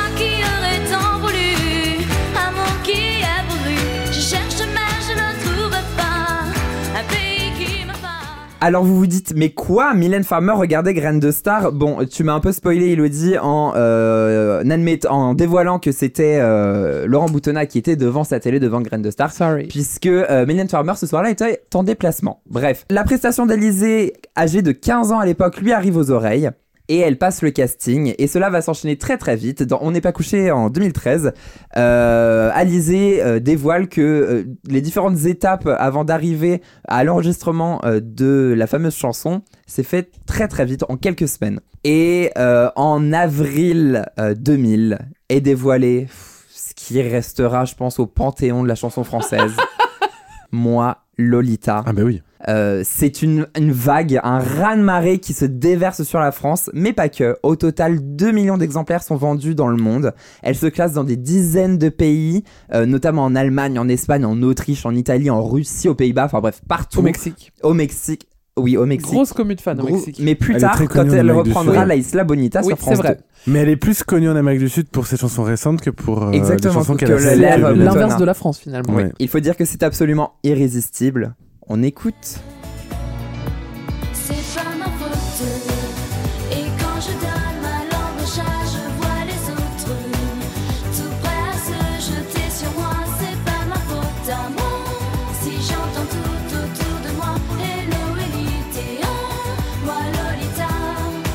Synthé infernal, paroles ambiguës, référence au livre Lolita de Nabokov et surtout voix suave d'Alizé.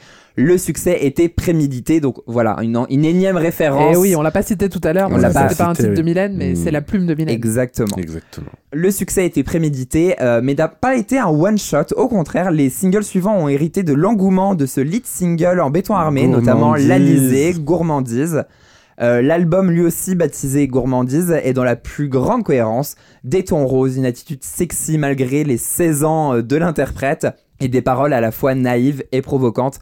Bref, cet album, c'est un petit bijou de pop culture. Le succès est tellement au rendez-vous qu'en 2003, après une grosse exploitation de l'album, le trio retourne en studio en espérant reproduire le même miracle. Bon, clairement, c'est impossible d'enchaîner deux séismes musicaux coup sur coup.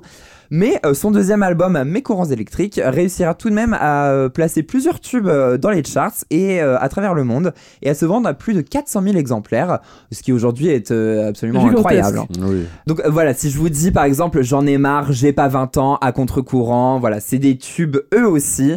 Mais on sent qu'Alizée souhaite s'émanciper de cette image très juvénile et elle veut incarner une femme un peu plus mature, en tout cas une femme.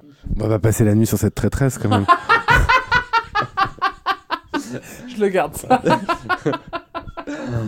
Et ce qui devait arriver arriva, Alizée, Mylène Farmer et Laurent Boutonnat se séparent sans rancœur euh, pour cause de divergences artistiques. Voilà. Alizée vient de rencontrer l'amour répondant au nom de Jérémy Jérémy Châtelain Châtelain. de De Starac la 2. Starac, de la meilleure saison. Et elle, exactement. Et elle tombe enceinte.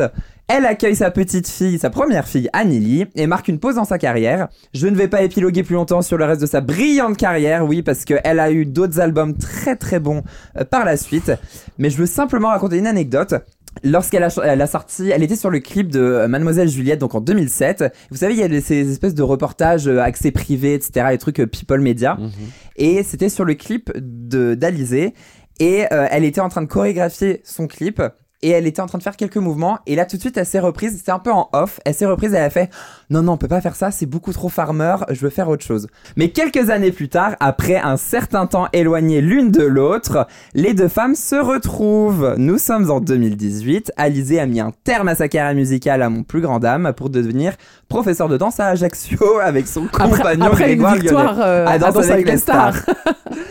Mylène Farmer et Laurent Botuna, eux, ont dégoté une nouvelle petite protégée. Elle s'appelle Julia. Elle vient de sortir de The Voice Kids. Donc, quand je vous dis qu'elle fait une fixette sur les télécrochets pour enfants, Mylène, on ne sait pas beaucoup de choses sur leur rencontre, simplement que le schéma est le même qu'Alizé. Euh, Le duo avait une chanson euh, qui s'appelle Sexto dans leur dossier et ils cherchaient une voix pour l'incarner. Trois ans après son passage sur TF1, Mylène et Laurent ont décidé de prendre Julia sous leur aile et euh, une nouvelle aventure est lancée. Malheureusement, mais vraiment malheureusement, le succès n'est pas au rendez-vous. Pourtant, ça avait tout, euh, vraiment tout pour être un tube. Enfin, pour moi, ça en est un. Euh, mais c'était peut-être trop pointu ou trop daté, certains, certaines mauvaises langues diront. Mais souvenez-vous, je vous ai dit qu'Alizé et Mylène Farmer s'étaient retrouvés quelques années plus tard. Et oui, Alizé a chorégraphié le fameux clip de Sexto. Est-ce que tu veux nous en parler, Paloma? Bah, elle a juste fait la chorégraphie. Il y a une photo où elles sont Mylène, Blottis oui, ils sont tous blottis. Laurent, Mylène, euh, et Julia, je crois. Et, et Jérémy Châtelain a bossé dessus, je crois aussi. Non, bah non, ils sont plus ensemble euh, depuis euh, un petit moment, donc euh, c'est Grégoire. Donc voilà, donc c'est un flop pour Julia, mais c'est pas grave. Apparemment, elle serait toujours en contact. Elle a dévoilé ça sur Instagram que elle, Laurent Boutonnat et Mylène Farmer étaient toujours en contact. Donc on attend peut-être un deuxième album, puisque est-ce que tu l'as écouté son album à Julia? Ah bah oui. Euh, Moi j'ai trouvé ça pas si mal. En fait, tu sens autant Alizée, tu sentais qu'elle arrivait à, à- à faire oublier qu'il y avait deux personnes derrière elle qui lui disaient exactement comment s'habiller, quoi chanter et quoi faire. Mylène autant faisait les tenues de Oui. Alizée, Autant Julia, elle arrive absolument pas à, à le cacher. Quoi. Tu, tu vois très bien qu'il y a Mylène derrière et tu- on sent l'emprise pour le coup, je trouve. On en revient toujours à ça. Et j'ai envie de vous poser une question. Quelle est votre chanson préférée d'Alizée Alors, je propose de répondre pour Paloma et Paloma va répondre pour moi car Alors, on a eu cette discussion Je il y a pense pas que longtemps. pour Elodie, c'est J'ai pas 20 ans. Évidemment, I'm not 20 avec la choré euh, qui va bien. Voilà. Pas parfaitement maîtrisée, mais assez en soirée pour Ah ouais, faire son pour petit un- effet avec les copains. Et pour Paloma, c'est gourmandise. Exactement. Et toi Ouais, C'est sa meilleure chanson. Alors, moi j'en ai. euh, 8. Mais la- L'Alizée, c'est très très bien aussi. Moi j'ai euh, en 3 l'Alizée, en 2 mon maquis et en Mon première. maquis, ah ouais, Ouais. Et en premier, je me suis fait tatouer les paroles de cette chanson. Ah là là. Moi Lolita. Parce que c'est quand même le, le tube le, plus- le, le, le meilleur tube produit au, au Oui. monde pour moi. Et Enfin, puis c'est c'est la chanson où Mylène a, c'est incroyable. a, a s'est citée elle-même et je trouve Oui. ça. Voilà. Et on peut entendre Mylène dans le dernier refrain en, en Elle, chœur. fait euh, des chœurs, ouais. Faut sur tendre le- l'oreille, hein, mais vous l'entendez qui chante la chanson Moi Lolita, donc si vous voulez entendre. euh, Euh, moi j'ai une petite anecdote parce que Mathieu, ça me surprend que tu l'aies pas raconté, mais je vais euh, la raconter moi-même. C'est que en septembre 2021, euh, la la beach party. soirée des Les Folivores, Folivores, la oui. Première, C'était en août. C'était en août, c'était Bah fin elle était euh, très bien fin que août. cette- Elle était bien coiffée, Alizée, ce jour-là. Alors, je n'accepterai Elle, aucune elle avait le cheveu gaufré, euh, un petit tenue et un serre-tête. voilà. Donc elle a performé, euh, c'était au Yo-Yo à Paris. Et on y était évidemment avec Mathieu. Mathieu, c'était l'événement de sa vie, il avait pris ses places 8 ans avant. Vraiment. Euh, et on est monté au coin euh, VIP à la fin. Bon, pour, pour vous passer les détails, on, on est très proche de l'organisation. Alors, non, voilà. non, non. Et- mais Mathieu, à l'époque, ne l'était pas. Et Exactement. donc moi, j'étais au coin VIP avec Elisa qui co-anime ce podcast d'habitude. Et là, on voit que Alizée est là et elle est très facilement abordable. Et on se dit, oh my god, genre Mathieu est coincé en bas. Et on s'est regardé avec Elisa, je sais pas si on te l'a déjà dit ça. Et on s'est dit, Mathieu ne doit jamais savoir. on s'est dit, ça va lui Alors, faire trop de mal. Mathieu ne doit jamais la savoir. suite de l'histoire. Voilà, raconte ce qui s'est passé. Ma meilleure amie euh, était à la, à la soirée et alors, allez savoir comment, elle a Très réussi à monter euh, dans, le, dans le carré VIP. Et, et donc, elle, évidemment, elle était en panique, en mode, elle, elle voit Alizée à 2 mètres d'elle, elle me voit en bas comme un, comme un abruti euh, en train d'essayer de trouver un moyen de monter. Et là, elle dit, je suis une, euh, la meilleure amie d'Anili, la, la fille du coup d'Alizée. était là, donc. Qui était là en plus. Euh, je suis avec mon meilleur ami là-bas, est-ce qu'on peut passer, etc. Donc il fait oui, oui, bien sûr, il n'y a pas de souci. Vraiment un vigile au top. Oui. Et donc elle me fait des grands signes, je monte, et alors là, je... Alors, je tiens. Donc, t'as fait ta petite photo qui va bien, t'as fait tout ça. Non mais au-delà de ça... hein. Et attendez, le moment le plus drôle, c'est quand même qu'il est allé voir Anneli, donc on parle Ah d'une ouais. gamine de 15 ans. il n'a pas de face, hein, clairement. Il va... Du haut de ses sous. 26 ans, 25 ans, il va voir Anneli et il lui dit, dans le creux de l'oreille en hurlant parce qu'on est en soirée J'adore ce que fait ta maman. Est-ce que t'es consciente que ta mère, c'est une légende? Vrai. Et elle a répondu quoi? Et bah, et je crois que oui, elle a fait Elle, oui, elle a oui, comme dit, ça. je, je m'en rends compte ce oui, soir. oui, elle a dit oui, oui, je m'en rends compte et tout. euh, bah, en fait, Elle était très mignonne, Bah, ceci dit. mais elle est adorable. Ouais. Et parce que je lui ai dit ça, en fait, euh, euh, moi, Lolita était en train de passer. Donc c'est quand même, euh, c'est fou. Faut se dire que le- un tube comme ça est en train de passer en boîte. Des centaines euh, d'homosexuels sont en train de danser. Enfin, il y a un vrai mou- une vraie effervescence. Je vois Alizée juste derrière moi qui est en train de danser sur sa propre chanson et sa fille qui est en train de danser sur la chanson de sa mère. Enfin, c'est euh, pour moi, c'était vraiment moment. un, un- un moment incroyable. Donc là, C'était ton instant X. Exactement, l'alcool faisant, vraiment, j'étais en mode, mais est-ce que tu te rends compte que ta mère, c'est une icône, quoi, vraiment? Et, Et j'ai parlé avec, euh, évidemment, avec Alizée, je lui ai dit tout le bien que je, lui en pen- euh, que je pensais d'elle, et je l'ai surtout tanné pour qu'elle fasse un retour à la musique. Et en, je l'avais interviewée quelques temps avant, et elle m'avait dit, ne jamais dire jamais. Ah, ne jamais dire Fontaine, je ne boirai jamais de ton nom. Exactement. Et euh, en tout cas, c'est devenu le running gag. On, te, Ah on ouais. dit tout le temps à Mathieu Ah ouais. Eh, Est-ce que tu réalises que ta mère, c'est une icône Ah ouais. C'est une légende Merci Mathieu. Et dans la plus pure tradition de Elle Débrief, je vous ai préparé un, Un quiz. quiz. Elle débrief. Est-ce que vous êtes prêts? Oui. Première question. Mylène a vécu avec un singe. Il s'appelait E.T. Oui. Elle a même sorti un album, Monkey on l'a cité deux 50 singes. fois. Iti et Betty. Quelle était la race de E.T. Des sajots capucins. Bonne Oh réponse de. Paloma. Elle a vécu combien de temps avec C'est Pas loin de 30 ans, euh, 20 ans, 20 23 ans. 23 C'est énorme, hein, c'est Mm. plus long que toutes mes relations amoureuses. Zoomalia ou... euh Non, je connais tout. Et tu sais à quoi elle l'a initié Euh, À la peinture et au dessin. Ouais, au dessin. C'est incroyable. hein. Waouh. Ah, il y a des vidéos d'elles, elles sont trop mignonnes ensemble. Oh là là. Mais c'était dans les années 80. Et puis tu Alors. sais, à Villa, Villa Montmorency, elle devait avoir de la Oui. place, hein, la, Oui, petite, oui. la petite guenon. en vrai. elle n'était pas coincée dans un studio à, à Saint-Denis. Deuxième question, la catégorie est couple oublié. Citez-moi au moins un ex célèbre de Mylène Farmer qu'on a tous oublié. Marc Lévy. Bonne réponse. Dis donc, on avait aussi euh, Axel Bauer. Oh là là. exactement. À ma place, Zazie. Gonna Prochaine question. Dans l'ultime création, son docu sur Amazon Prime Video, vous l'avez vu? Oui. Mhm. Quatre fois, cinq fois. Mylène montre donc les dessous euh, de son concert. Que la voit-on avaler avant de monter Du sur poulet. scène? Du poulet. Elle Non. mange du poulet. Et du riz. Alors, liquide. Ah, liquide. Ah, du coca. Elle boit tout le temps du coca. Non, elle, elle montre quelque chose de précis. Oh waouh. C'est une marque? Non. C'est un liquide que, que toi et moi on boit? C'est un liquide, pas vraiment sous une forme liquide. Indice. C'est un jus de quelque chose? Non, un jus, c'est liquide. Ouais. Un granité? Non. Vous ne l'avez pas. C'est de la vapeur. Ah, mais oui, oui, oui, oui, oui. Mais c'est pas avant de scène, elle est en voiture quand elle fait ça. C'est avant la scène. Oui, mais quand elle le fait, c'est en voiture, non? Dans le documentaire. Je sais plus, mais on la voit faire dans tous les making-of, on la voit faire ça. Elle explique qu'en fait, ça va directement dans les bronches et que euh, ça dégage euh, les voies aériennes Mmh. supérieures. S'il y a des biologistes Ouais. dans Ah bah, la va salle. falloir qu'elle, Céline euh, Dion le fait aussi. Céline Dion, elle fait Savez-vous qu'elle arrête de fumer un an et demi avant euh, ses concerts? Ah ouais? Oui. Et elle reprend le lendemain? Bah, euh, je sais pas, mais euh, c'est son petit rituel, quoi. Dernière question. Dans ma chanson préférée, L'instant L'instant X. X, Mylène Farmer commande au Père Noël du Zoprac. C'est du Prozac à l'envers. Bonne réponse C'est Parce qu'elle voulait pas, elle voulait pas Et surtout, inciter en les fait, gens à prendre du pas, Prozac. Tu ne peux pas euh, dire sinon t'es un peu, on te Oui, fait un mais peu elle, chier. elle voulait aussi pas inciter les gens à prendre, comme Voilà. dans C'est une belle, c'est une belle journée, ça devait s'appeler C'est une belle journée, je vais me tuer. Et elle a changé, je vais me coucher pour pas que quelqu'un se suicide. Bravo. Alors là, vraiment, Moi, Paloma, euh, bravo. Bravo à toi. Tu nous as régalé. J'ai fait honneur à l'enfant euh, En qui toi était fan Oh. de Mylène. C'est beau. J'aime Ouais. bien quand on, on s'adresse aux, aux enfants Ah bah, moi, intérieurs. oui.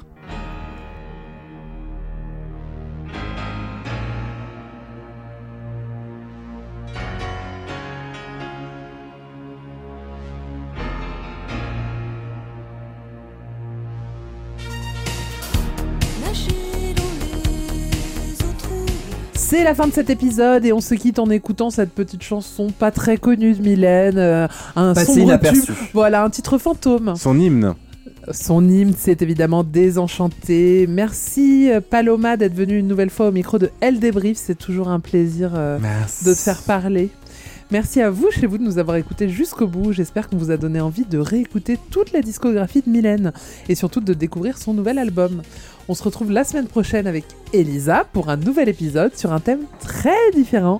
D'ici là, n'oubliez pas d'acheter votre Elle en kiosque et de lire plus d'infos sur elle.fr. Salut Hugo, salut Mathieu, salut tout le monde. Salut. Salut. Elle débrief Elle débrief. Retrouvez tous les épisodes de Elle débrief en ligne sur les plateformes. Elodie Petit et Elisa Casson de Elle. Décrypte l'actualité la plus futile avec tout le sérieux qu'elle mérite. Et si vous avez aimé ce podcast, n'hésitez pas à le noter, le commenter, le partager.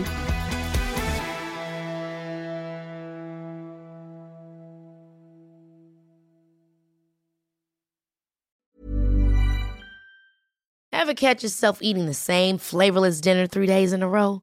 Dreaming of something better? Well, HelloFresh is your guilt free dream come true, baby. It's me, Gigi Palmer. Let's wake up those taste buds with hot, juicy pecan crusted chicken or garlic butter shrimp scampi. Mm. Hello Fresh. Stop dreaming of all the delicious possibilities and dig in at HelloFresh.com. Let's get this dinner party started.